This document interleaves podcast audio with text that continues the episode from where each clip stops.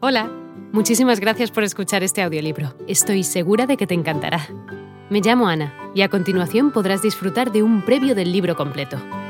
Si te gusta lo que escuchas podrás descargártelo completamente gratis desde mi web, www.escúchalo.online. Un abrazo. Testigos de la declaración del conde Ramón Berenguer que dejaba todo el reino a su hijo Alfonso, a excepción del condado de Cerdaña, el señorío de Carcasona y los derechos sobre Narbona, la cual se entregaba a su otro hijo Pedro cuando éste se convirtiera al fin en caballero. Además, según los clérigos, el fallecido conde dejaba a su hijo bajo la protección del rey inglés Enrique II. Primeras conquistas.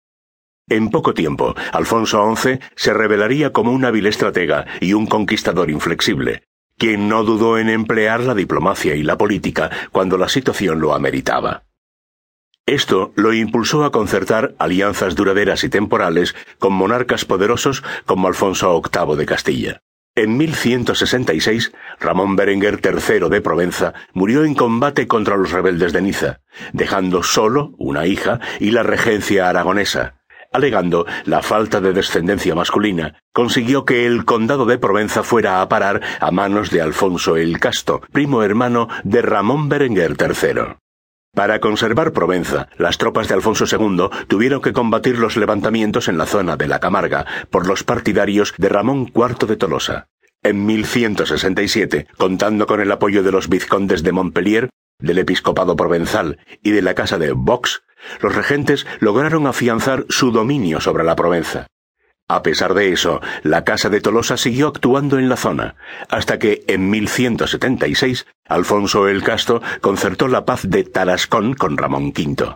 En este tratado se estableció que a cambio del pago de treinta mil marcos de plata, el conde de Tolosa renunciaba a sus pretensiones sobre Provenza, así como de las regiones de Gabaldá y Carladés. Asimismo, esta paz supuso el fortalecimiento en Occitania de la posición de Alfonso. Entre 1168 y 1173, Alfonso aprovechó el conflicto entre Ramón y Enrique II de Inglaterra para conseguir el vasallaje de numerosos señores occitanos, gracias a su condición de aliado del soberano inglés. Una alianza estratégica. En 1170, Alfonso II el Casto se entrevista en la villa de Sahagún, al noroeste de España, con Alfonso VIII de Castilla, quien ha alcanzado la mayoría de edad y empezado a reinar. En dicha reunión se hacen promesas de paz eterna y alianza y ayuda mutua contra todos, excepto contra el rey de Inglaterra, al cual tenemos como padre. Con el propósito de reforzar la alianza con Alfonso VIII, se casa con Sancha de Castilla y Polonia, tía del rey castellano, el 18 de enero de 1174 en la provincia de Zaragoza. Estos matrimonios políticos eran muy comunes en aquella época de constantes enfrentamientos y guerras de conquista entre los diversos reinos de Europa, puesto que al ser endogámicos permitían a los monarcas establecer vínculos matrimoniales con sus propios parientes, primos en diversos grados, sobrinos, etc. Aquel mismo año de 1174 nace su primer hijo, Pedro, quien le sucederá como rey de Aragón con el nombre de Pedro II el Católico.